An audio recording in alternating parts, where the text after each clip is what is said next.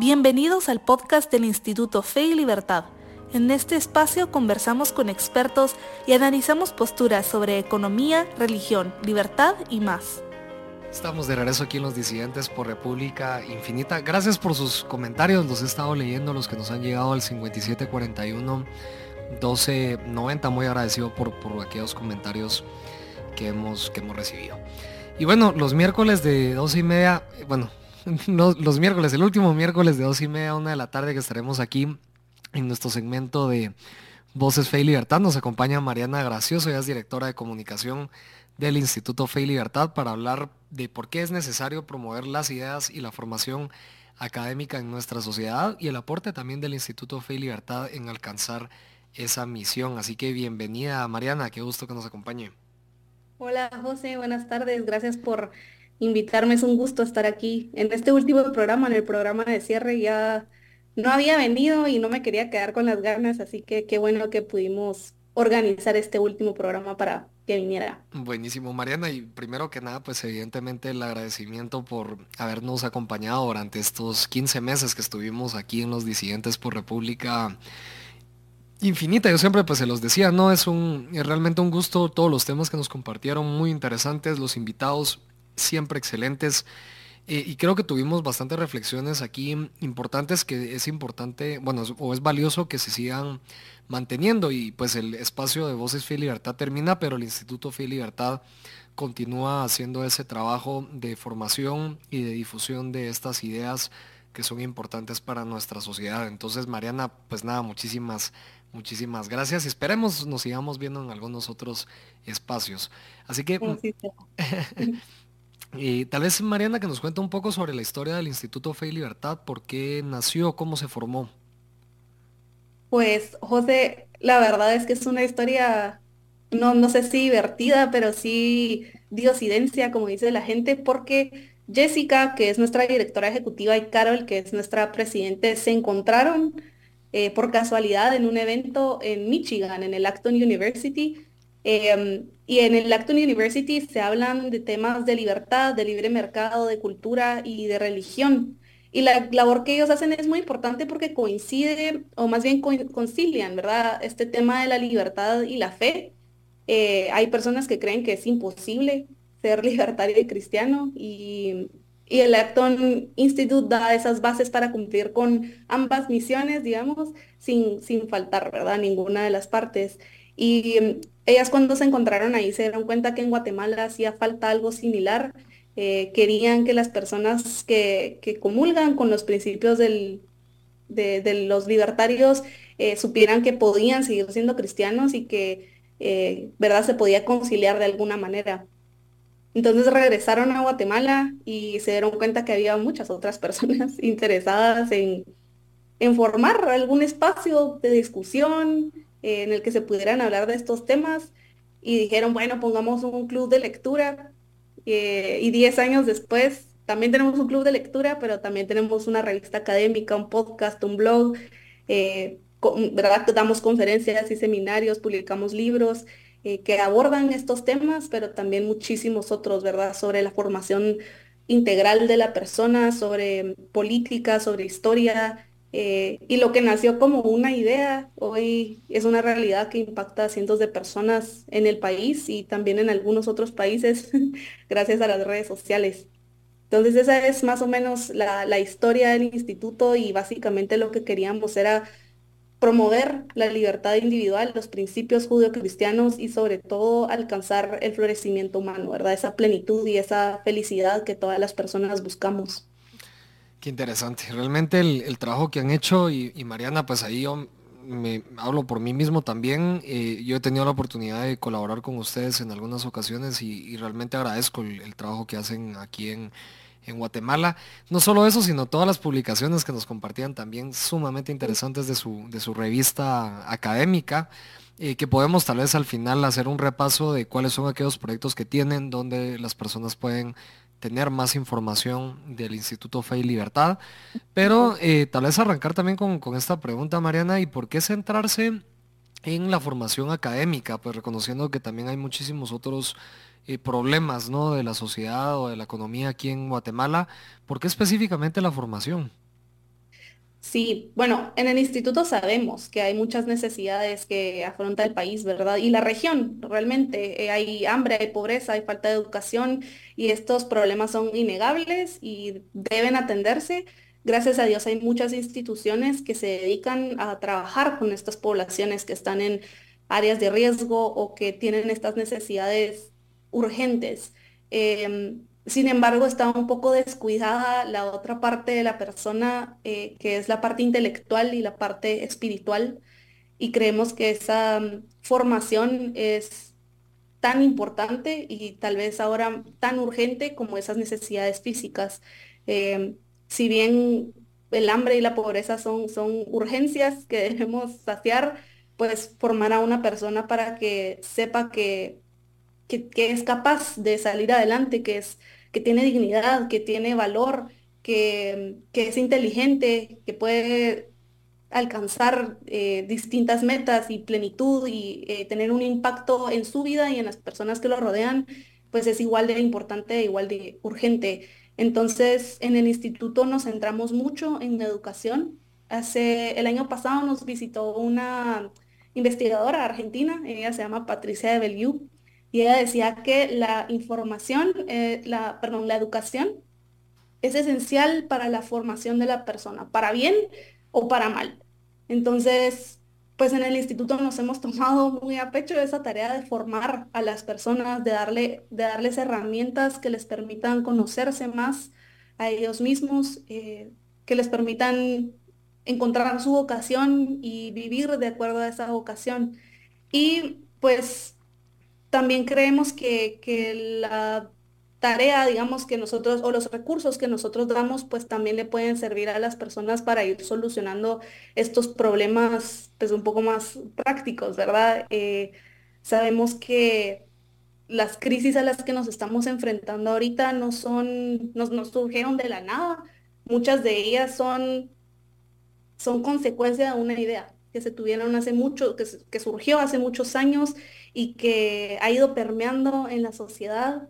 eh, y a veces esas ideas las ignoramos, otras veces no sabemos cómo enfrentarnos a esas ideas y al final tienen repercusiones que pueden ser negativas para, para la persona, ¿verdad? Entonces es importante sentarse, pensar en estas ideas, saber cómo me afectan, eh, hasta qué punto las podemos o no aceptar em, porque son estas ideas las que después definen leyes, definen la cultura, definen lo que consumimos, la forma en la que vemos el mundo realmente y, con la que, y la forma en la que interactuamos con, con la- con las personas que nos rodean.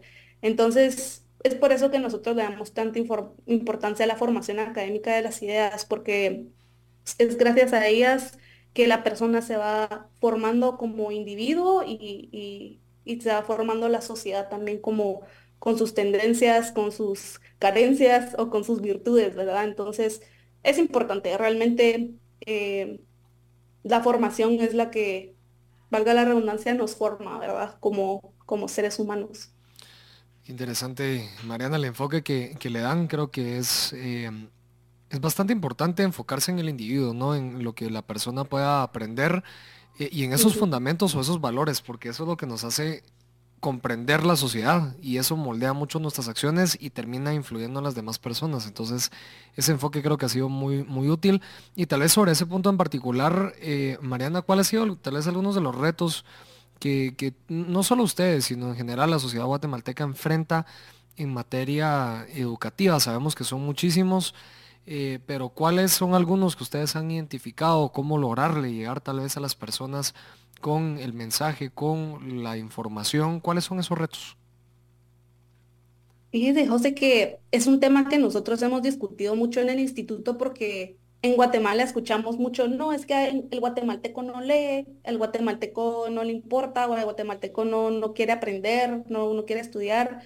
Y bueno, no sé si se compara con otras sociedades, a lo mejor sí estamos un poco por debajo, pero yo creo que es la responsabilidad de instituciones como la nuestra, de instituciones académicas buscar una forma de llegar a esas personas. Entonces creo que ese ha sido uno de los retos, em, identificar las, los problemas que tienen ahorita las personas y dirigirnos a, esos, a esos problemas, darles soluciones para que los, se puedan enfrentar a ellos, pero también encontrar eh, la forma eh, de presentar este contenido, ¿verdad? Ser más dinámicos, eh, porque tenemos que sembrar esas inquietudes y sembrar esas ideas, aunque sea por un, video de 10 segundos, pues de esa idea, si, esa si realmente resuena con la persona y con sus necesidades, esta persona va a tener la inquietud de ir a buscar más y más y más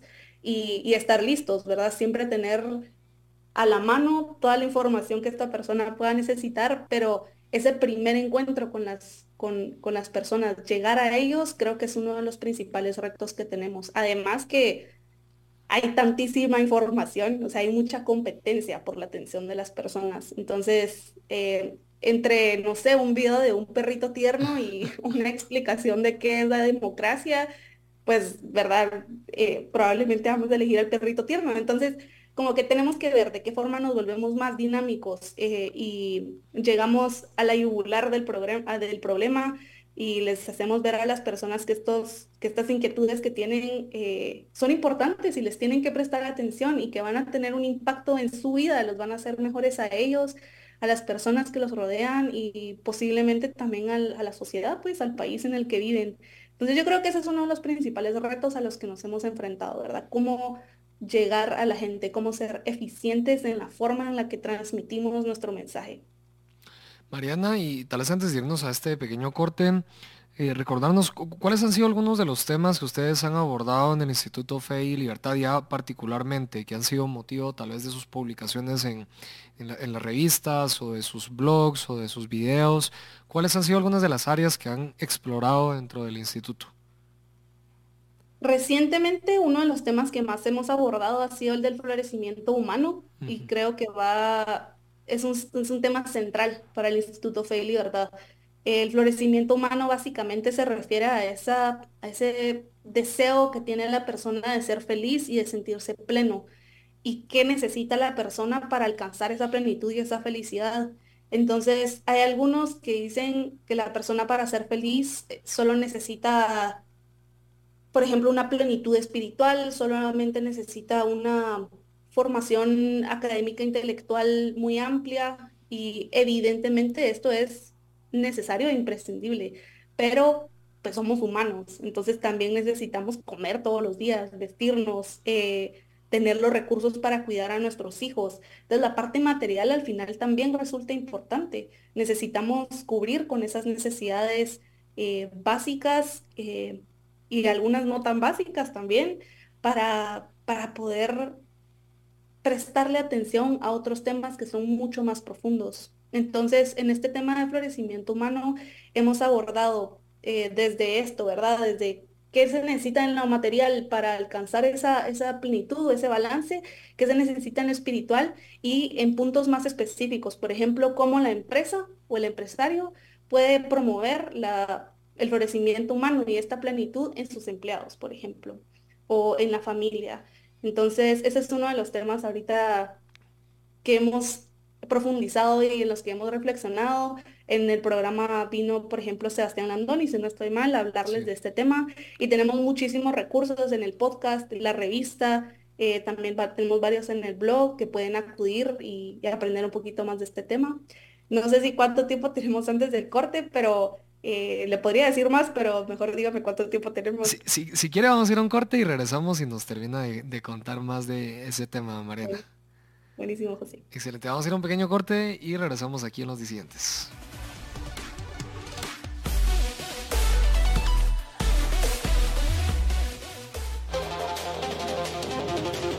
Los inusuales te damos la bienvenida. Esto es Radio Infinita.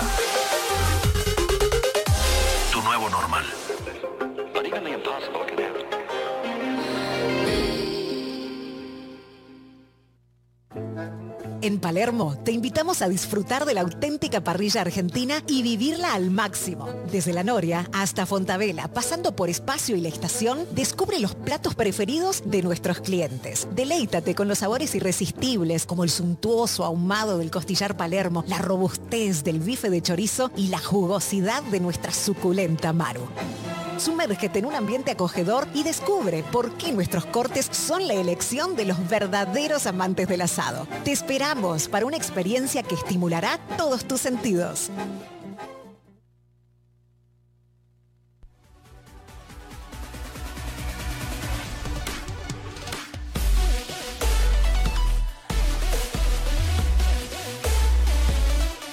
Estamos de regreso aquí en Los Disidentes, en nuestro segmento de Voces, Fe y Libertad. Nos acompaña Mariana Gracioso, ella es directora de comunicación del Instituto Fe y Libertad. Estamos hablando un poco de la trayectoria del instituto, qué es lo que hacen, qué temas se han enfocado, la importancia que le han dado en, enfocarse en la formación académica. Mariana nos estaba contando un poco más acerca de esa forma o aquellos temas que han abordado ustedes dentro del instituto. Sí, sí, José, gracias. Pues como les mencionaba, el tema de florecimiento humano es uno de los que hemos abordado. También recientemente hablamos de narrativa histórica, que creo que es un tema eh, que está muy presente, pero que no necesariamente terminamos de entender. Lo escuchamos a lo lejos, por ejemplo, en todo el tema de las universidades en Estados Unidos, en la forma en la que se la que nos exigen, por ejemplo, que hablemos de cierta manera en estas exigencias de de cambiar el discurso. Todo esto es narrativa histórica. Entonces, en esta revista y en los podcasts y los blogs que desarrollamos sobre el tema, también hablamos de, de cómo el lenguaje al final define la percepción que nosotros tenemos del mundo en gran medida, ¿verdad? Entonces, eh, distintos académicos abordaron el tema desde una perspectiva histórica, otros desde una perspectiva lingüística, y otros desde una perspectiva política. Y yo creo que es un tema que tenemos que tener presente, eh, saber identificar sobre todo cuando un discurso nos está llamando a, eh, no sé, a modificar la forma en la que nosotros pensamos. Em, hay ciertas historias, hay ciertas instituciones que han que tienen un discurso que modifica hasta cierto punto la historia. Entonces, uno de los ejemplos que se analizan em, es el, proyecto que sacó, si no estoy mal, The New York Times sobre The 1916 Project o el 1619 Project, no estoy segura, con Philip Magnes. Él hace un análisis de, de este proyecto que salió, que sacó The New York Times y habla de la historia de los Estados Unidos desde el punto de vista de los afrodescendientes. Entonces, el problema, digamos, es que se, eh, se cambian, digamos, el papel que tiene cada una de las personas, se agregan ciertas interpretaciones tal vez un poco más emocionales que al final favorecen a unos grupos y perjudican a otros, ¿verdad? Y la historia pues siempre se ha planteado eh, si es 100% objetiva, si ese es el objetivo también de la historia, ser 100% neutral. Entonces, estas son algunas de las, de las cuestiones que se plantean en la revista y en los podcasts que nosotros desarrollamos, ¿verdad? ¿Cuál es el papel de la historia? ¿Cuál es el papel de, la, del idioma en comprender nuestra realidad y sobre todo en, en comprender el pasado? Eh, es un tema muy interesante. Carlos Sabino fue nuestro editor asociado y pueden encontrar su número que ya está publicado en, en la página de la revista, revista.feilibertad.org o también escribirnos a feilibertad.org o a info.feilibertad.org para conseguir la revista eh, de forma impresa. Esos son algunos de los temas, realmente abordamos muchísimos otros, pero esos son los más recientes y creo que son muy importantes también para, para la actualidad. Interesante, interesante. Mariana, felicidades por todo lo que hacen. Realmente es bastante, eh, sé que es un reto, ¿no? Abordar tantas temáticas de diferentes áreas eh, para lograr impactar en, la formación de, los ciudadanos. Y, Mariana, entiendo, este año 2024 están cumpliendo 10 años en el Instituto Fe y Libertad, así que feliz cumpleaños también por esa década que están cumpliendo. ¿Cuál es la visión que tienen de aquí a los próximos 10 años? Si nos da la casualidad de estar eh, en 10 años en un espacio de radio volviendo a hablar de estos temas, ¿qué, qué buscan en, este, en estos próximos años? Sí, este año cumplimos 10 años, estamos emocionados, contentos y también agradecidos porque lo que hemos logrado en estos 10 años no lo hubiéramos conseguido sin el apoyo de muchas personas y de nuestros miembros, eh, del Consejo Consultivo de personas externas que creen en la misión del instituto. Em, cuando el instituto se formó, el objetivo, la misión que tenían era ser un referente en temas de libertad y en temas de fe o de religión, sobre todo para académicos y para líderes religiosos, es decir, para personas muy expertas en el tema, en alguno de estos temas. Eh, para los próximos 10 años nosotros queremos llegar a más personas. Sabemos que las personas tienen inquietudes, ahorita pues, las redes sociales eh, y los cambios culturales han generado mucha efervescencia en la sociedad. Hay, hay muchos padres preguntándose cómo le explico este tema a mi hijo o un maestro, cómo abordo eh, tal otra cosa en el aula. y, y queremos llegar a esas personas y que el instituto sea para ellos una fuente confiable, que ellos se sientan tranquilos de consumir el, contenido que nosotros estamos generando, porque si bien las redes sociales han permitido que haya fácil acceso a la información, tampoco estamos 100% seguros de dónde viene ¿verdad? esa información, de que sea confiable. Entonces, queremos llegar a más personas. Eh, y, responder a esas preguntas de una manera que les puedan, primero que sea útil, que le respondan las preguntas y también darles herramientas para que las puedan vivir, ¿verdad? Para que puedan poner en práctica ese conocimiento, eh, sobre todo para que sean creyentes, personas creyentes o no, pero eh, que estén comprometidos, digamos, con, estos principios que nos ayudan a ser buenas personas, que estén comprometidos también en ayudar a las personas que los rodean, independientemente del lugar en el que se desarrollen, ¿verdad? Ya sea como padres, como maestros, como políticos, como empresarios, como personas de fe, como estudiantes o como emprendedores. Entonces, queremos hacer una, una revolución, pero no una revolución que destruya, sino que transforme. Eh, pues muchas veces las revoluciones traen, traen solo daño, ¿verdad? Eh, y nosotros queremos que esa revolución sea, sea para bien y que las personas eh, en toda Guatemala y primero Dios en, en, América Latina también y en otros países de habla hispana se sientan identificados con la misión y tengan una, un lugar al que puedan acudir en momentos de duda, en momentos de incertidumbre, también para hacer preguntas, sabiendo que el instituto pues no, no posee la verdad absoluta, ni mucho menos, pero que por lo menos sepan que estamos tratando y que tenemos la intención de, de darles contenido que les sirva a ellos y que puedan alcanzar igual esa plenitud, ese florecimiento humano, que sean fieles a sus principios judio-cristianos y, y siempre respetuosos de la libertad. Excelente, excelente. Y pues primero Dios, dentro de 10 años hayan logrado alcanzar todo, todo aquello que se están proponiendo, Mariana. Em, ¿Podría tal vez comentar, nos quedan algunos minutitos todavía de este, de este segmento? ¿Cuáles son algunos próximos eventos del instituto que nos pueda comentar para que aquellos que nos están escuchando y tengan algún interés en ellos puedan participar? Sí, claro que sí. El, el próximo evento es el simposio sobre la fe y las culturas mayas. Y este simposio es de dos días, del 9 y el 10 de marzo de este año.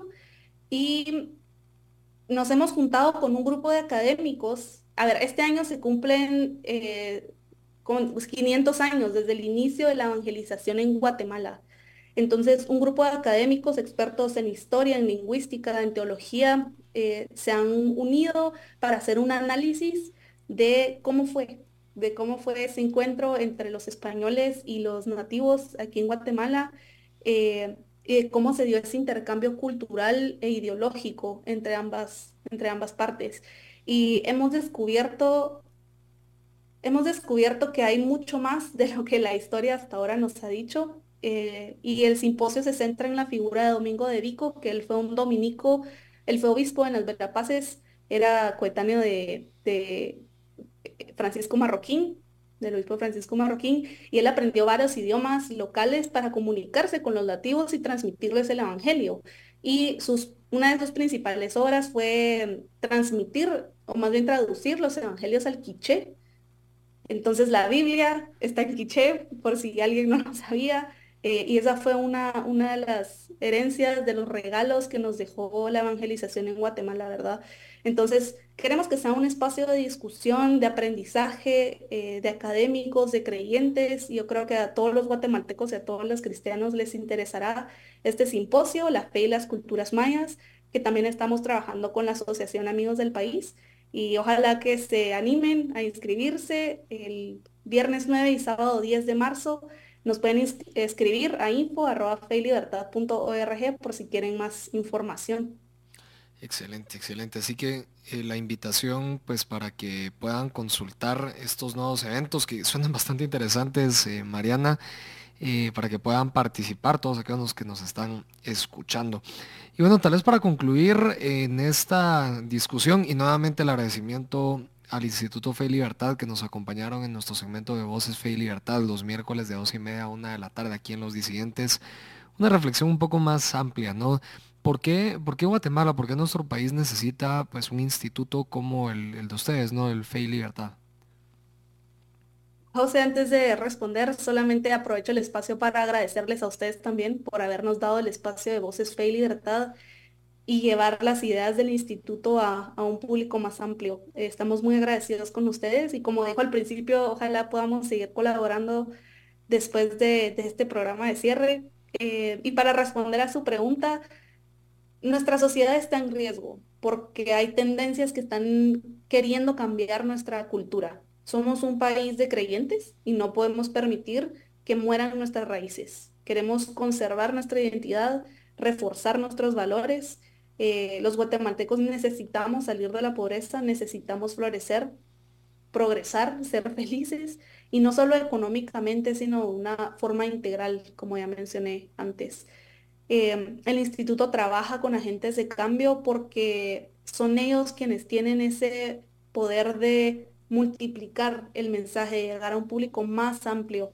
Y es importante cambiar algunos paradigmas que tenemos hasta ahora.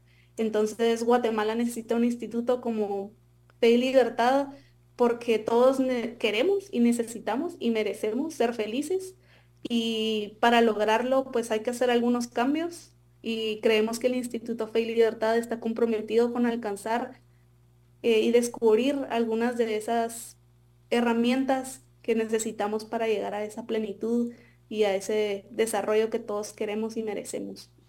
Excelente. Bueno, muchísimas gracias Mariana por habernos acompañado en este último segmento de Voces, Fe y Libertad en este miércoles 31 de enero. El agradecimiento y, la invitación también a todos los que nos están escuchando, pues a seguir las redes sociales del Instituto Fe y Libertad y también de poder consultar en la página web del instituto para todos estos eventos, publicaciones y más cuestiones importantes en feylibertad.org, es la página web del instituto. Así que muchísimas gracias Mariana y muchos éxitos en el instituto. Gracias, gracias a ustedes. Esperamos vernos pronto y a las órdenes en el Instituto Fe Libertad.